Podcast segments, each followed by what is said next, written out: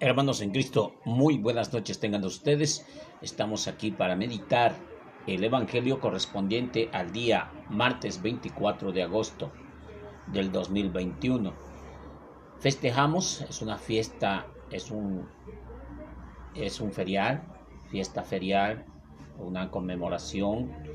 Recordamos con todo corazón y festejamos a San Bartolomé Apóstol, mejor conocido como Nataniel pero para estar en la presencia del Señor, nos ponemos en su nombre, en nombre del Padre, del Hijo y del Espíritu Santo. Amén. Guardamos unos segundos para pedir perdón por nuestros pecados.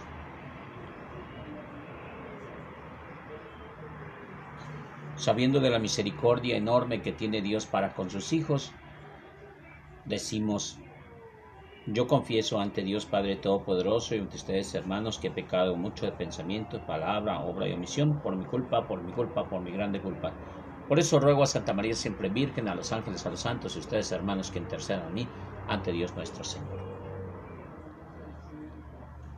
Señor, te pedimos de todo corazón que fortaleces, que fortalezcas en nosotros la fe que tu santo apóstol Bartolomé se entregó con generosidad a tu Hijo, y por su intercesión haz que tu iglesia sea sacramento de salvación para todos los pueblos.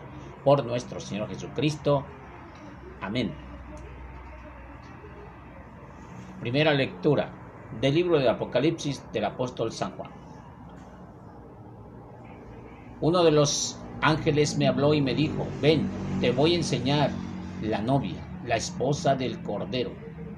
Entonces me transportó en espíritu a una montaña elevada y me mostró a Jerusalén, la ciudad santa, que, descendía del cielo, preciosa, un cielo resplandeciente como la gloria de Dios. Su fulgor era semejante al de una piedra preciosa, como el de un diamante cristalino. Tenía una muralla ancha y elevada, con doce puertas monumentales y sobre ella doce ángeles. Estas puertas estaban al oriente, tres al norte, tres al sur, tres al poniente.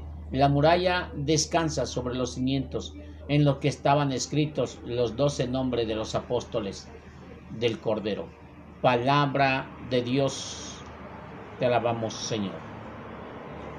Al salmo responsorial contestamos, Señor, que tus fieles te bendigan. Que te alaben, Señor, todas todos tus obras y todos tus fieles te bendigan, que proclamen la gloria de tu reino y den a conocer tus maravillas. Señor, que todos tus fieles te bendigan, los que muestren a los hombres tu proezas el resplandor y la gloria de tu reino. Tu reino, Señor, es para siempre tu reino y para todas las generaciones. Señor, que todos los fieles te bendigan. Siempre es justo el Señor en sus designios y están llenas de amor a todas sus obras. No está lejos de aquellos que buscan más cerca del Señor de quien lo invoca. Todos Señor, que todos tus fieles te bendigan. Aleluya, aleluya, aleluya.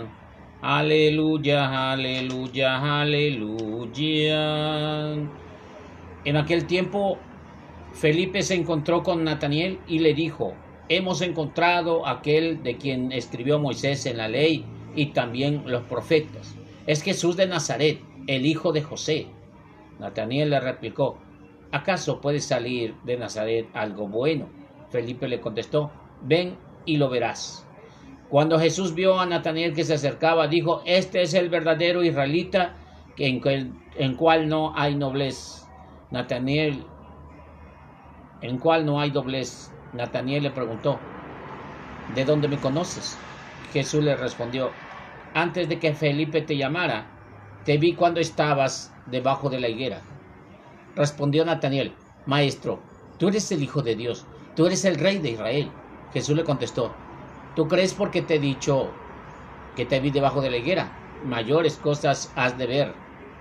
Después añadió, yo les aseguro que verán el cielo abierto y los ángeles de Dios subir y bajar sobre el Hijo del Hombre. Palabra del Señor. Gloria a ti, Señor Jesús.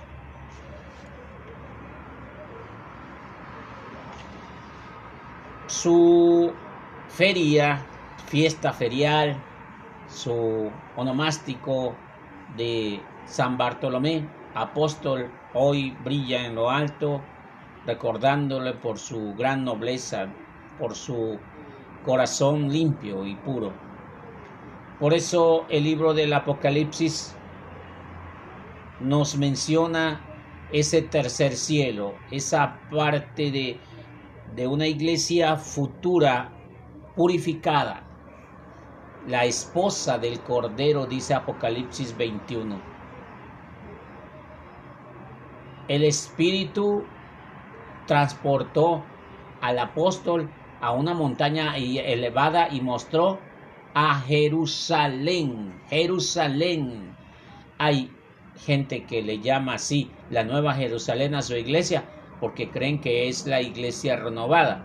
La verdad es que hay mucha gente que insiste en decir que la iglesia católica, la iglesia de Cristo se acabó y que ahora vendría una iglesia renovada. Por entonces, la verdadera iglesia de Cristo se acabó y ahora todas las iglesias tienen toda la verdad y puedes ir a cualquiera porque todas son buenas menos la iglesia católica según los nervios, según la creencia de aquellos que se dejan engañar. No, caballeros, estamos hablando ciertamente de una iglesia purificada. Esta iglesia inicia aquí en la tierra fundada por Cristo Jesús, nuestro Señor, cimentada en los apóstoles, encargada por Pedro, ungida por el Espíritu Santo, que trasciende todos los días hasta el fin del mundo, y las puertas del infierno no prevalecerán contra ella. Claro está, dice el Evangelio de San Mateo. Y esa iglesia, la iglesia congregada de Cristo, donde todos aquellos fieles católicos y no católicos, aquellos de corazón noble, entraremos, si Dios nos lo permite, si nos mantenemos en gracia, entraremos, porque esa es la esperanza. Si yo les dijera, no creo que yo entre, entonces ¿de qué serviría mi predicación? Yo tengo la esperanza de que un día entraré en esa nueva Jerusalén, por eso estoy luchando todos los días contra, contra mí mismo, si es posible, contra mis debilidades. Porque yo sé que eh, la corona que espero no es una corona que corroe el tiempo o que se oxida. Las coronas de los reyes se tenían que pulir y cuidar para que el óxido no corroyera al oro y las perlas preciosas. La corona que nos espera es una vida eterna. Y es esa nueva Jerusalén, esa iglesia purificada, los congregados en el santo nombre de Cristo, aquellos que obedecieron. ¿Quiénes son? No podemos decir que todos son católicos. Créanme y escuchen muy bien. Dice que estaban tres hacia el oriente, hacia el norte, azul y hasta el poniente. En los tres lados cardinales existían tres puertas. Tres veces santo es el Señor, dice los, el apóstol. Tres veces santo, dice el Apocalipsis. Entonces, cuatro por tres son doce. En cada una de las puertas estará el santo nombre, más bien el nombre de uno de los apóstoles. Y en esa entrada y en ese, en ese lugar va a estar desde luego el nombre de San Bartolomé. Sus apóstoles de Jesús eran de, manera diferente, era variada. Jesús no escogió a las personas que tuvieran el mismo intelecto o la misma capacidad, la misma mentalidad. Los doce representan pues doce formas de ser o doce pensamientos diferentes, pero que al final coinciden. Estamos hablando del temeroso, estamos hablando del eh, iracundo, estamos hablando del alegre, pero que al final cada uno de ellos va a tener una forma centrada en Cristo Jesús para entrar en una determinada iglesia, eh, de la entrada de la iglesia, la entrada a Jerusalén. Les recuerdo que las ciudades de antes estaban fortificadas, es decir, tenían una barda muy grande y tenían una entrada. Esta no tiene una entrada. La Nueva Jerusalén tiene 12 entradas, 12 puertas, tres hacia el norte, tres hacia el sur, tres al oriente, tres al poniente. Esta es la forma de decir a nosotros, la humanidad, que Dios nos ama de tal manera que no importa cómo seas y quién eras, de todas formas Él te ama a una profundidad que te quiere en su iglesia, en esa nueva Jerusalén, y que las puertas están abiertas, no una, ni dos, ni tres, doce, doce puertas, y entre ellas estará una con el nombre de Nataniel. Por eso el Salmo 144 dice, Señor, que todos tus fieles te bendigan, que te alaben en todas sus obras y que todos los fieles te bendigan, que proclamen la gloria del reino y den a conocer tus maravillas. Mira que si todos hiciéramos eso, si nosotros los católicos que decimos grandes verdades como si fueran mentiras, y si los hermanos protestantes dijeran esas mentiras como si fueran mentiras y se acabara la desunión, hoy por hoy sería el reino de Dios verdaderamente aquí en la tierra. No habría tanta maldad. Sin embargo, en ocasiones tenemos que decir de corazón que a veces nos dejamos manipular por esta humanidad descarriada. Todo mundo lo viene haciendo. Hay que empujar porque vienen empujando. Y eso es una mentalidad muy distorsionada.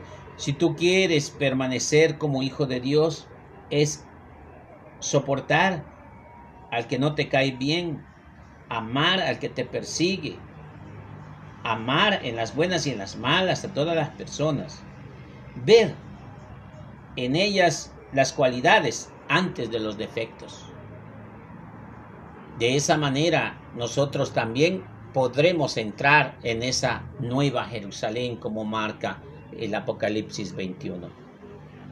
En cuanto al Evangelio, se ve claramente cuando Dios Padre Todopoderoso, a través de su Hijo amado, llama a Nataniel.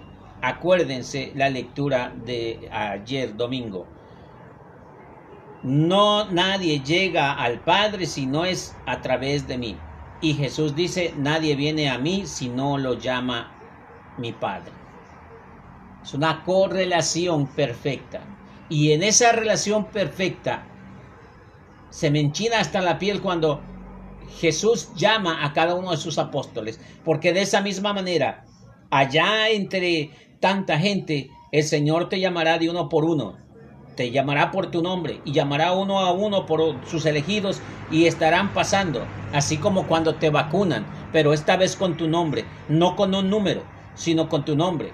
Y ya no te estarán vacunando, pues que la vacuna se habrá puesto aquí en la tierra y tendrá efecto en el segundo cielo, que es el purgatorio, para que ya sin virus y así sin que haya nada impuro, podrá podemos entrar a la gloria eterna. Y en esa muchedumbre entraremos nosotros, los elegidos, los que el Señor nos ha llamado. Pero eso sucederá hasta que cuando nos muéramos. Jesús dijo, yo te aseguro que hoy mismo entrarás al reino de los cielos. Hoy mismo, hoy mismo cuando dejas que Jesús gobierne tu vida a partir de hoy, esta vida trasciende al segundo cielo y hasta el tercer cielo. Y hay gente que ha sido arrebatada al tercer cielo desde la misma tierra. ¿Como quién? ¿Como quién dice la Biblia? La Biblia nos narra de eh, de Eliseo, un profeta de Elías, perdón. Elías fue llevado. nosotros también creemos que la Virgen María fue asunta al cielo, fue llevada al cielo por parte del Espíritu Santo y de su Hijo amado y por voluntad del Padre. El Evangelio de San Juan llama a Natanael de una manera muy clara. Fíjate que el enlace eh, que hay entre Jesús y sus llamados es a través de intermediarios. Casi, casi la gente que está muy fanaticada, es bien complicado quitarles de la mente que la intercesión no, no existe. Eh, confunden intercesión con mediador. Y cuando dicen mediador se refieren pues exactamente a lo mismo que nosotros, que Jesús, el único Salvador, es el único medio por el cual nosotros podemos llegar al Padre. Así queda de claro para en todas las situaciones. Pero ellos dicen que entonces la intercesión es igual a la mediación y nosotros no estamos de acuerdo.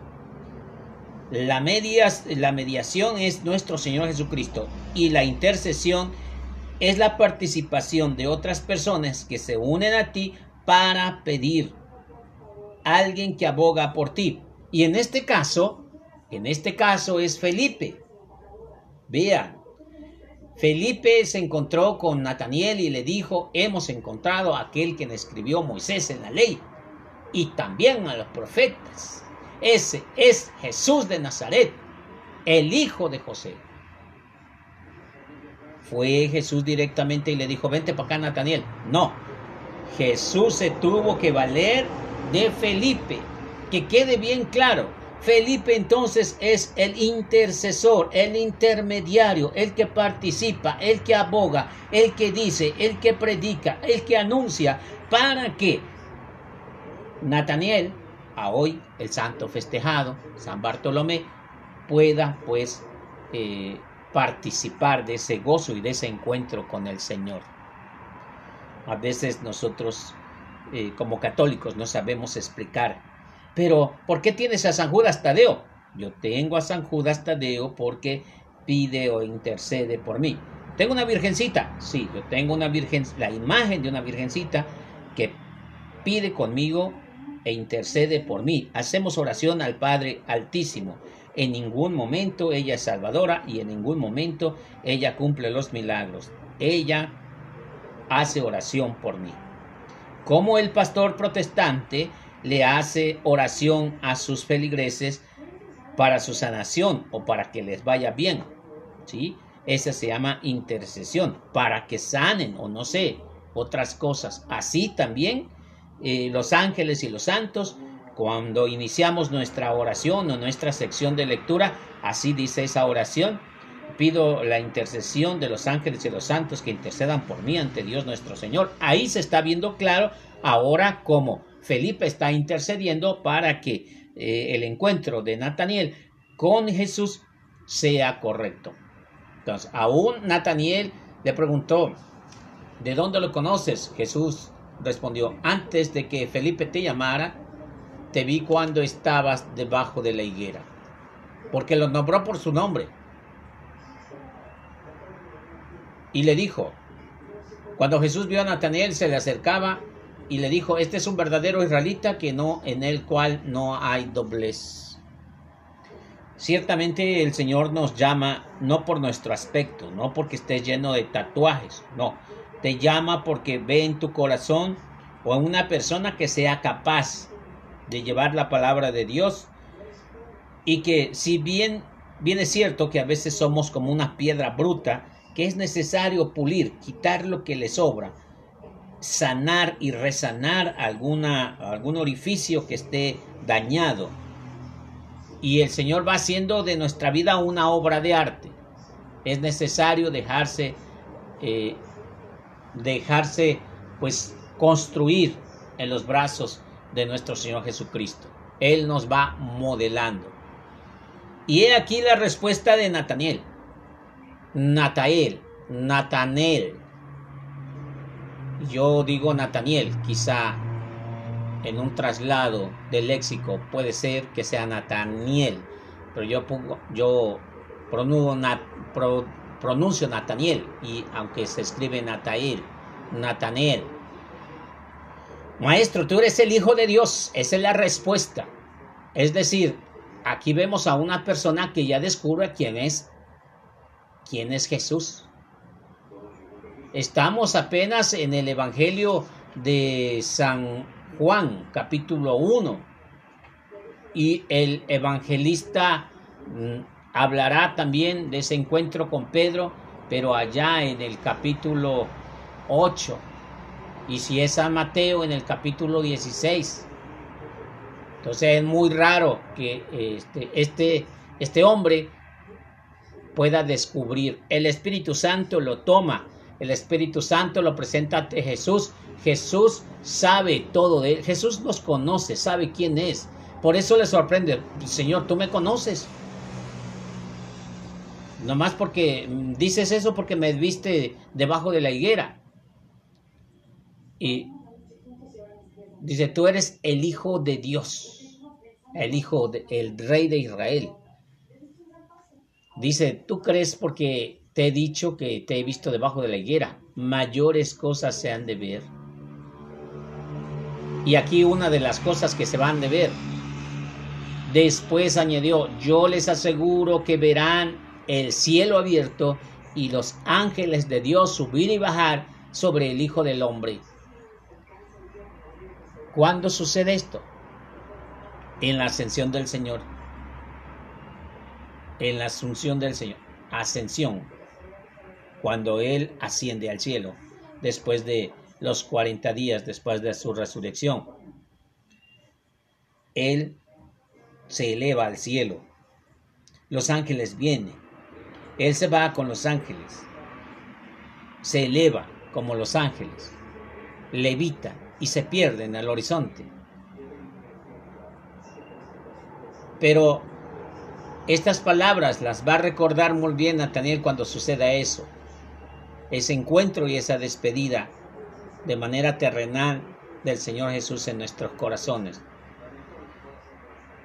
Jesús, como ser humano, porque es verdadero hombre y al mismo tiempo verdadero Dios, tiene un principio y tiene un final. Pero ¿por qué dice que es el alfa y el omega, porque está hablando de su esencia divina. Como humano tiene límites. Por eso lloraba en el huerto de Getsemaní, porque quería permanecer más tiempo, quería seguir predicando y anunciando, quería seguir hablando de esos grandes misterios que hay. Pero todo estaba escrito para que se escribiera la Biblia, para que nosotros, como dice el Evangelio de San Juan, leyendo creyéramos. El libro se escribió para que creyéramos. Y hay mucha gente que lee la Biblia y más se confunde y más se aparta de los hombres. Eso es clara manifestación de que el efecto contrario, estás leyendo al revés la Biblia y en lugar de acercarte a Dios te estás alejando. Si lees más la Biblia y amas más a tu hermano, entonces estás acertado. Damos gracias al Señor. Señor Dios, que nos unes en uno mismo, en un mismo sentir, los corazones de tus fieles.